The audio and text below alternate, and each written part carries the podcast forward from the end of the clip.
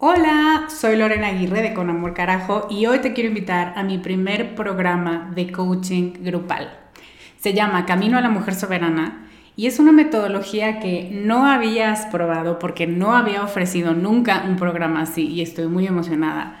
Es un coaching en grupo donde en ocho sesiones vamos a trabajar con la niña buena interna. Vamos a trabajar un bloqueo por sesión que estás cargando que no te permite construir una vida plena porque se activan respuestas de tu niña buena interna. Y te voy a dar una práctica para ejercitar una habilidad que contrarreste este bloqueo y, muy importante, vas a tener el input, las vivencias y las mejores prácticas de tus pares, de otras que están igual de interesadas que tú en trabajar con esta niña y con esta soberana y de quienes te vas a enriquecer mucho. Entre las habilidades con las que vamos a trabajar está el merecimiento, usar tu deseo como brújula, aprender a recibir, la autorregulación emocional y cuatro habilidades más. Este es un grupo reducido, tenemos 15 sillas y una de ellas puede ser para ti. Te invito a que vayas a descubremasdeti.com diagonal camino para revisar las ocho habilidades completas la metodología mayormente explicada, los planes de pago y para que veas dónde nos puedes encontrar si tienes preguntas. Te esperamos allá para recorrer este camino juntas. Jewelry isn't a gift you give just once. It's a way to remind your loved one of a beautiful moment every time they see it. Blue Nile can help you find the gift that says how you feel and says it beautifully with expert guidance and a wide assortment of jewelry of the highest quality at the best price. Go to BlueNile.com and experience the convenience of shopping Blue Nile, the original online jeweler since 1999. That's BlueNile.com to find the perfect jewelry gift for any occasion. BlueNile.com. Que levante la mano a quien le han dicho toda su vida que primero son los otros, que piense en los demás, que dejes pasar a la señorita, que mira tu abuelita se va a poner triste. Y luego, cuando quieres hacer las cosas a pesar de que tal vez no son la opción más popular, te sientes peor que cucaracha fumigada. ¿Será que cuando no actúas por agradar te vuelves egoísta? Hoy tú haces el programa tenemos una pregunta de Comunidad Descubre y hoy vamos a hablar de ser egoísta. Estás escuchando Con Amor Carajo, capítulo 117.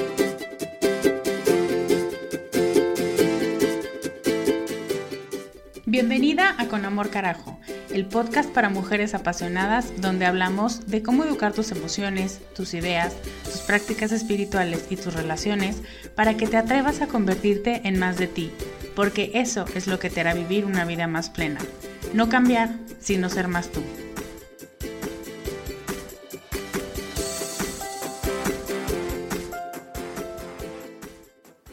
Hello, soy Lorena Aguirre, soy coach de vida y te quiero contar que hace unas semanas, probablemente tres o cuatro, Adriana Sánchez de Revelarte y yo nos entrevistamos mutuamente para nuestro podcast y estuvo muy chistoso porque fue una entrevista doble o como de dos horas y media.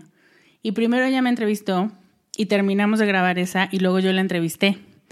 Y mi entrevista en su podcast acaba de salir esta semana. Te voy a dejar el link en las notas del programa Em, y también te lo voy a mandar por mail si estás en mi lista de correo.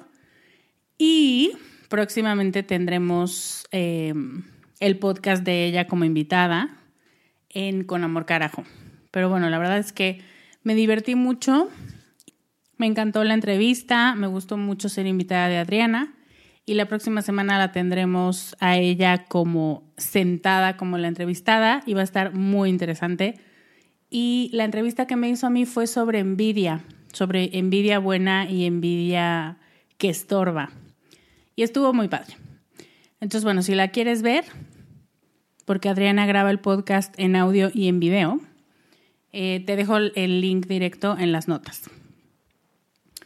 Hoy es un capítulo Hola Lore, con el hashtag Hola Lore, que mm, quiero darte las gracias por participar, quiero darte las gracias por las propuestas de tema que hacen, que son súper interesantes, que las leo y digo, ay, también quisiera hacer de esa, también quisiera hacer de esa, pero no tengo semanas para hacer todos los temas a la vez. Pero quiero agradecerte que te tomes el tiempo de pensar en un tema que te interesa y de pedirlo. Voy a seguir haciendo esta dinámica donde una vez al mes tú haces este programa con tus peticiones y con los votos que va recibiendo cada propuesta. La pregunta de hoy es de Lore Sierra y ella dice, Hola Lore, últimamente me doy cuenta de cuánto nos desgastamos por agradar a otros y en cuanto empiezas a ser consciente que tú eres la prioridad, la gente te tacha de egoísta. ¿Podemos hablar de un sano egoísmo? Muchas gracias, Lore, por la pregunta. Me encanta la pregunta y más porque sé que la gran mayoría de las mujeres que escuchan este podcast son precisamente egoístas culposas. y para empezar a hablar de este tema, para armar un buen caso de defensa del egoísmo, quiero hacer una distinción entre tres conceptos que parecen lo mismo, pero no son lo mismo. Esos conceptos son egoísmo, egocentrismo y egolatría. Claro que de pronto todos suenan a ego y de, por sí ego ya es una palabra con muy mala fama. Y entonces todo lo que lo contenga nos imaginemos lo peor. Pero te tengo una pista. No todas las palabras que te acabo de mencionar tienen una connotación negativa por naturaleza. Vamos a revisar cada una, ¿te parece? La egolatría se define en la Real Academia de la Lengua Española como un culto, adoración o amor excesivo de sí mismo.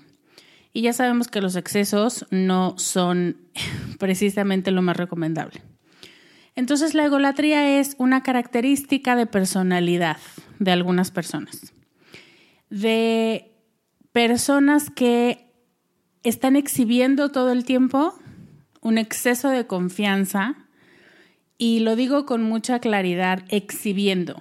No necesariamente real, pero pareciera que son como muy seguras de sí mismas, como muy sobradas, como que el mundo no los merece, que se admiran tanto, que la gente tendría que ser como ellos o querrían eh, aspirar a ser lo que ellos han hecho o a lograr lo que ellos han logrado, se ponen como ejemplo todo el tiempo, solo hablan de ellos, les interesa solamente eh, lo que a ellos les mueva, porque es el tema del momento o porque es en lo que está su curiosidad por el momento, pero fuera de eso, no tienen como mucho interés en otras cosas, en otras personas o en las vidas ajenas. En pocas palabras, el ególatra es ese que no toleramos porque dices, ay, no, ya por favor, porque ahí viene y no lo voy a callar y además todo lo que va a decir no me importa porque normalmente solo es de él y de cómo está de bien y de lo bueno que es y de lo talentoso y de lo increíble. Y entonces yo digo, mm, Ese es, esa es la cajita de la egolatría. El egocentrismo es una característica muy interesante, porque digamos que es un defecto, un defecto de percepción. Y se trata de ver el mundo desde nuestros ojos, desde nuestra óptica, desde nuestros zapatos y no poderlo ver desde otra desde otro punto de vista o pararte en otro lugar del salón y poder decir, "Ah, no, sí, de aquí se ve diferente. Parece verde, pero es azul." Pero claro, si me pongo desde donde está la persona, voy a comprender por qué dio esa respuesta. Entonces, el egocentrismo implica que estemos imposibilitadas para ver otra realidad, para verlo como otros o para ponernos en los zapatos de otros. Y esto es algo que lo tengo que decir. Si tienes Facebook y eres mexicana, esto lo has visto miles de veces en tu timeline estos días, de la gente hablando de los candidatos presidenciales. La gente está furiosa y ataca de manera grosera, pero esta es la tendencia que yo estoy viendo. Ataca porque no ves las cosas como ellos.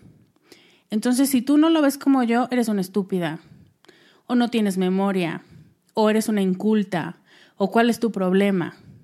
Eso es egocentrismo, puro. El egocentrismo es natural cuando somos niñas, digamos hasta los 6, 7, 8 años, somos incapaces de entender la perspectiva de otros. Y si te acuerdas, o si tienes hijos de esa edad, o sobrinos, o lo que sea, es la edad en la que, ah, qué injusto, todo es súper injusto. Pero eso es eh, no solo por hacer enojar a las autoridades, sino porque realmente para mí es injusto, porque desde mi óptica tú lo estás haciendo mal.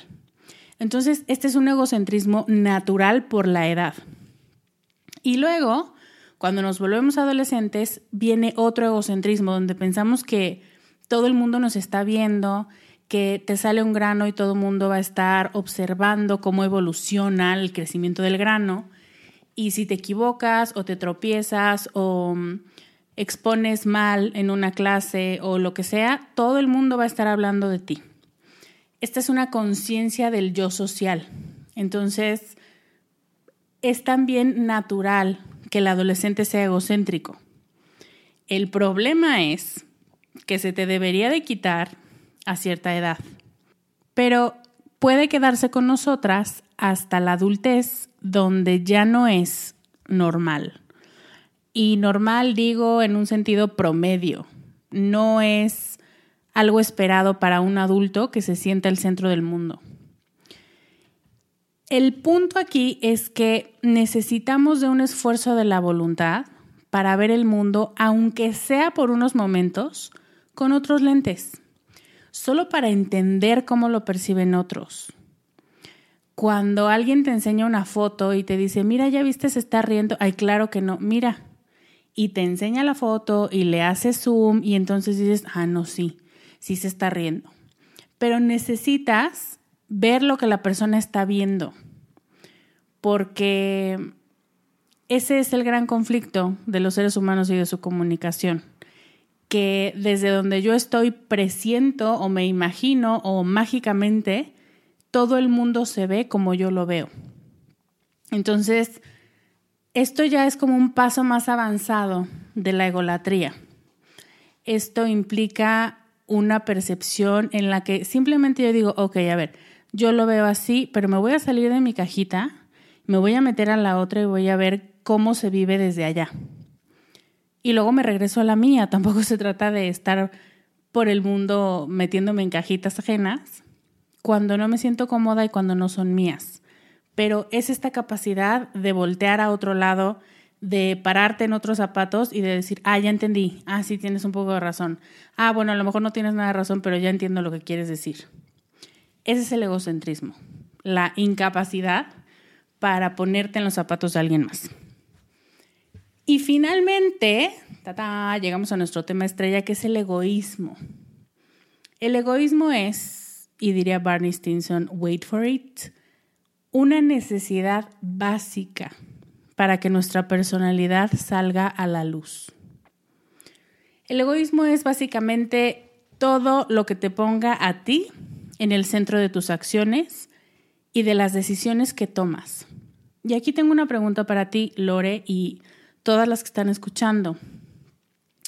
Me gustaría preguntarte, ¿tú ¿qué tan frecuentemente piensas o puedes hacer un conteo de que haces esto? ¿Con qué frecuencia? ¿Una vez a la semana? ¿Cuando estás muy concentrada? ¿Cuando no tienes cerca a la gente que quieres? ¿Cuál es tu apuesta? O sea, ¿tú cuándo crees que decides en función de ti exclusivamente sin considerar a nadie más? ¿Ya tienes tu respuesta? Déjame te digo cuándo. Lo hacemos todos los días, a todas horas. Somos egoístas todos los días, a todas horas. Voy a hacer esa frase para que la tuites. Todo lo que hacemos que contribuya a nuestro bienestar e incluso a nuestra supervivencia es un acto egoísta. Comer es egoísta porque el único fin es que tú te nutras y no te mueras. Dormir es egoísta porque el único fin es que no te desmayes por falta de descanso. Vestirte es egoísta porque previene que tú te enfermes por salir desnuda al calor, a la lluvia, a la noche. Ir al templo, al templo que sea de la fe que profeses, es un acto egoísta porque satisface tus necesidades espirituales. Trabajar es un acto egoísta por muchos motivos, pero uno de los principales es porque ese empleo te paga un sueldo para que tu vida sea más sencilla con cosas y con experiencias que puedes comprar con tu sueldo. ¿Lo vas viendo? Nos han enseñado que ser egoístas es malo.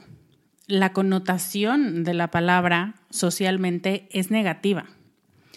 Seguro te dijeron desde muy chiquitita que a las niñas envidiosas no las quiere nadie, presta tus juguetes que tienes que compartir porque, porque no seas grosera, que es tu hermana, tu prima o cualquier miembro de la familia, como si eso fuera razón suficiente para que ella use tu regalo de reyes antes que tú. De mil maneras nos han dicho que tenemos que renunciar a nuestro deseo para complacer el de otros. Y eso viene implícito para que nos quieran, tenemos que renunciar a nosotras para que otros nos quieran. Ese es el camino, esa es la ruta. Y el mejor termómetro para medir eso es, ay, la gente está pensando que soy egoísta, entonces tal vez necesite hacer más por ellos. Nuestra identidad está atada a las necesidades de otros. Somos muy generosas, excesivamente, hasta enfermamente a veces generosas con nuestro tiempo, con nuestro dinero, con nuestra energía, con nuestro cariño. Y solo pensamos en los demás y nunca en nosotras. Y pensamos, porque así nos han vendido la idea, que de eso se trata ser buenas personas, que, como te decía hace un rato, ese es el camino para que los demás quieran estar contigo y te quieran y te acepten. When you're ready to pop the question, the last thing you want to do is second guess the ring. At Bluenile.com, you can design a one of a kind ring with the ease and convenience of shopping online. Choose your diamond and setting. When you find the one, you'll get it delivered right to your door. Go to Bluenile.com and use promo code LISTEN to get $50 off your purchase of $500 or more. That's code LISTEN at Bluenile.com for $50 off your purchase. Bluenile.com code LISTEN. Por eso, mi querida Lore, nos da esa culpa tan fea cuando nos sentamos un ratito a pensar en nosotras y hacer lo que nos da la gana por el simple gusto de hacerlo. Porque así hemos sido programadas. Y antes de que te enojes con tus papás, tus abuelos y toda tu ascendencia por decirte eso, espero que sepas que a ellos les dijeron lo mismo. Así que no se trata de culpar a nadie, simplemente de entender por qué hacemos lo que hacemos y dónde fue que nos metieron ese chip y nos programaron así. Pero sigámonos adentrando. Una vez que entendemos que todo lo que sale de nosotras es egoísta, podemos dar el siguiente paso. Porque lo egoísta no tiene que ser dañino para nadie. Esa es la gran mentira podemos ser las egoístas más conscientes y sensibles y trabajar desde nuestro egoísmo en beneficio de causas o de otras personas. Y aquí es donde entran en juego los conceptos de egoísmo sano y de egoísmo enfermo. En palabras simples vamos a decir que el egoísmo sano parte del yo para seguirse conociendo. Y entonces es capaz de actuar tomando en cuenta otros deseos, otras realidades y a otras personas, pero solamente después de haber tocado base con ella misma. Y así es como tenemos un egoísmo que da frutos, un egoísmo consciente, un egoísmo que dice, ah, esta causa, ¿cómo me duele el corazón? Tengo que hacer algo para que me deje de doler. Ok, hagamos una fundación. Y eso no tiene nada de ególatra, ni de dañino para nadie. El egoísmo enfermo, por otro lado, y así como lo entendemos y vivimos en este mundo de Trumps, es un deseo que inicia en mí, que termina en mí, que no me beneficia necesariamente. Puede que sí, pero que no me beneficia ni a mí ni a nadie, pero porque puedo, lo hago. La diferencia está en las consecuencias, en los frutos que da un egoísmo sano. Un egoísmo que solo hace porque puede y que solo hace porque quiere y que ni siquiera mide la consecuencia ni le interesa la consecuencia, eso aquí en China está mal. O sea, sí es una consecuencia moralmente castigable. Y cuando realmente somos capaces de sentarnos con nosotras a preguntarnos qué deseamos, qué nos gusta, qué necesitamos, qué soñamos, qué rechazamos, a quién queremos en el equipo, qué no queremos comer o dónde no queremos vivir, empieza una espiral de conocimiento y de aceptación que nos lleva a estar actualizando constantemente nuestros deseos de vida, nuestros sueños, eh, la voz de tu alma que te dice, sí, muy bien, es por ahí. Y eso nos mueve a trabajar por lo que queremos. Entonces, ante un motor que te ayuda a llegar a la meta, no hay una manera de decir que eso es negativo o dañino o que deberías de deshacerte de ello porque incomodas al prójimo. Como puedes ver, tiene muchos beneficios el ser egoísta y sin embargo, el egoísmo sigue gozando de pésima fama porque se asocia con ser mala, ser grosera, ser vanidosa, megalómana y no. Esos son títulos que al egoísmo sano no le quedan, o sea, no lo describen ni siquiera. No nos han enseñado qué consecuencias tiene no tocar base con nosotras primero. Y está bien, no nos pueden enseñar lo que no saben. Pero quiero decirte un par de cosas que tenemos permiso de hacer cuando nos disfrazamos de buenas y generosas, pero en el fondo no sabemos poner límites, no sabemos decir que no y anteponemos las necesidades de otros a las nuestras. Primero, no promover, no desarrollar un egoísmo sano es el mejor camino para no conocernos, para no saber qué nos gusta, qué pensamos y qué necesitamos. Es más fácil cuando ni siquiera está en tu radar, sino que todo el panorama está ocupado por los pendientes y las necesidades y los deseos y los dramas de otros. Cuando se te llena la agenda de eso, pues estás ocupada. No necesariamente en cosas que valgan la pena, pero estás ocupada. Y cuando no hay un egoísmo sano, puedes vivir mucho tiempo con la agenda ocupada sin pensar un día en cuál es tu ruta y hacia dónde te estás dirigiendo.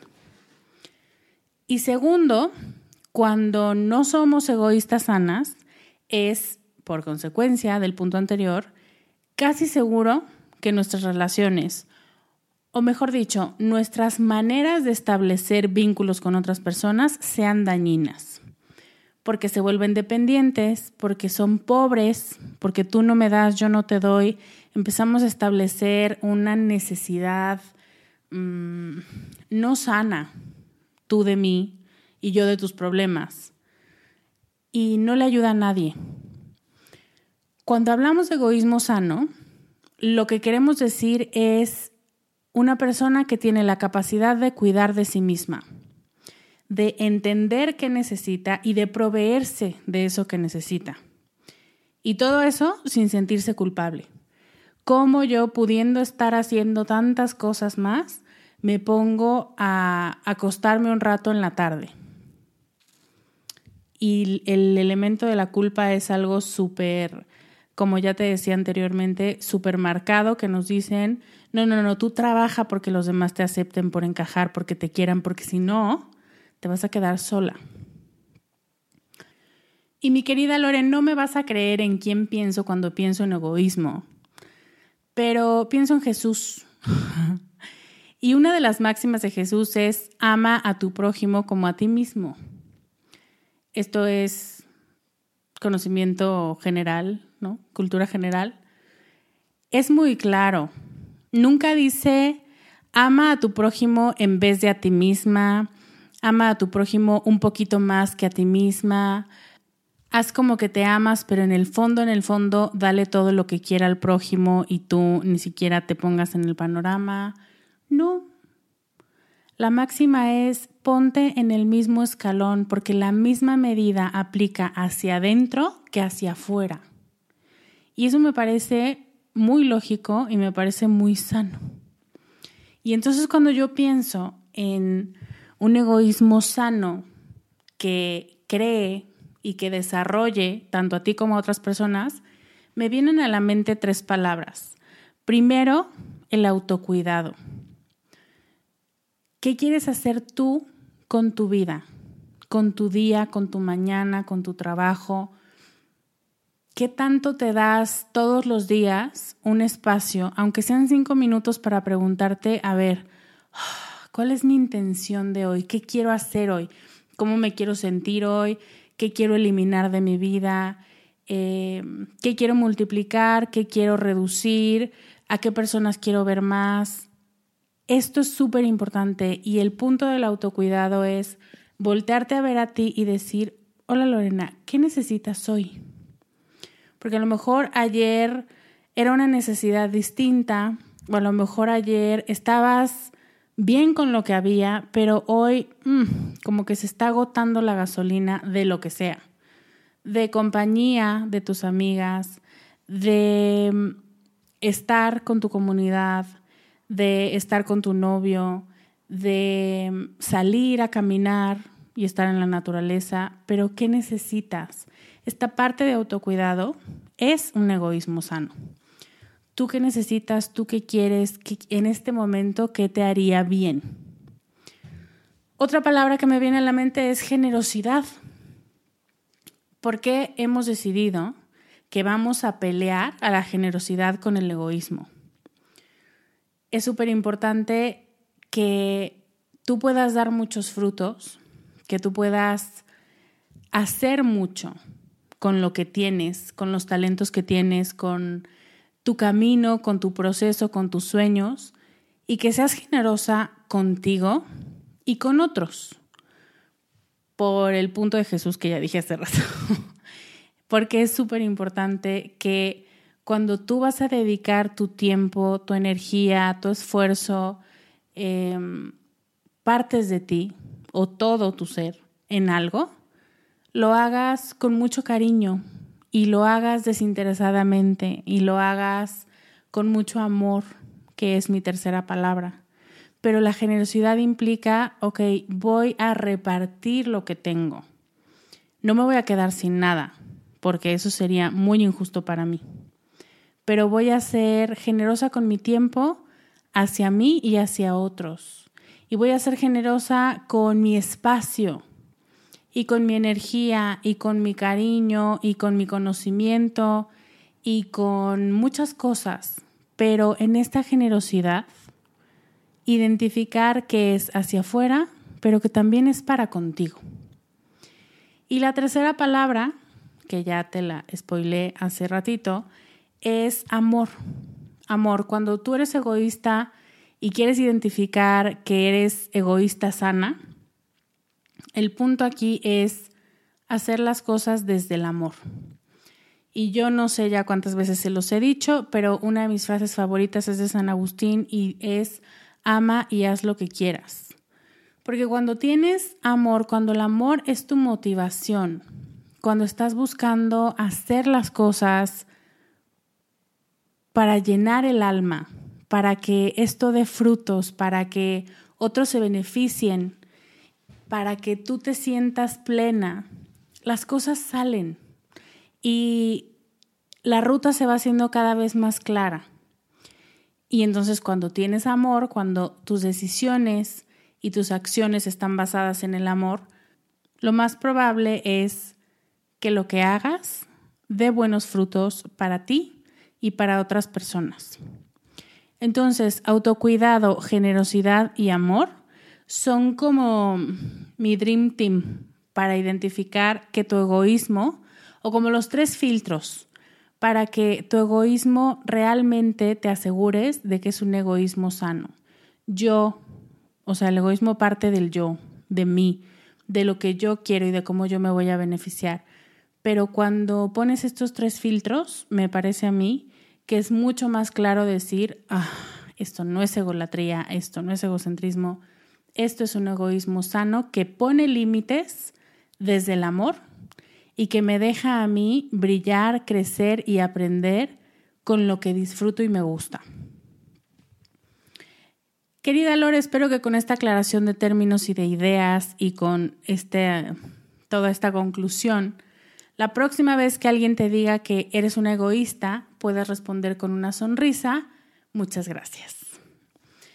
Ahora, me gustará mucho que me cuentes qué cambió este podcast en tu percepción de tu egoísmo y qué vas a hacer o qué vas a empezar para que tu generosidad culposa, porque nos encanta ser buenas, buenas, pero en el fondo no nos gusta tanto, para que esa generosidad culposa se vuelva egoísmo sano, un egoísmo sano que te sirva a ti y a los que te rodean.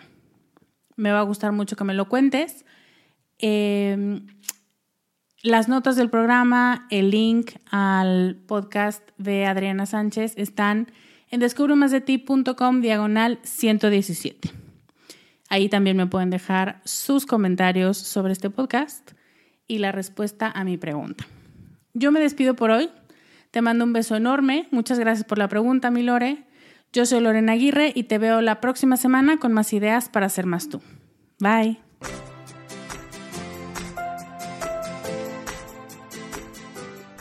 Este podcast, sus notas, regalos y links viven virtualmente en mi página www.descubremasdeti.com.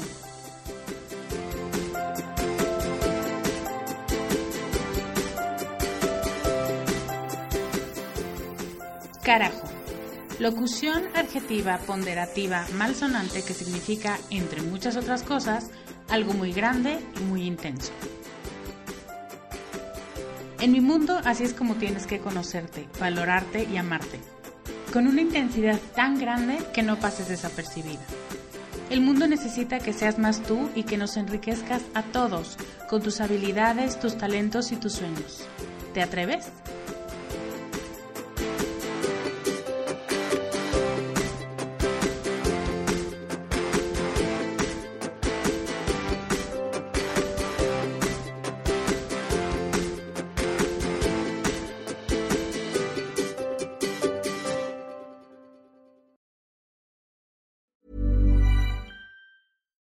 Deserves the best, and there's no better place to shop for Mother's Day than Whole Foods Market. They're your destination for unbeatable savings, from premium gifts to show-stopping flowers and irresistible desserts. Start by saving 33% with Prime on all body care and candles. Then get a 15-stem bunch of tulips for just $9.99 each with Prime. Round out Mom's menu with festive rosé, irresistible berry chantilly cake, and more special treats. Come celebrate Mother's Day at Whole Foods Market.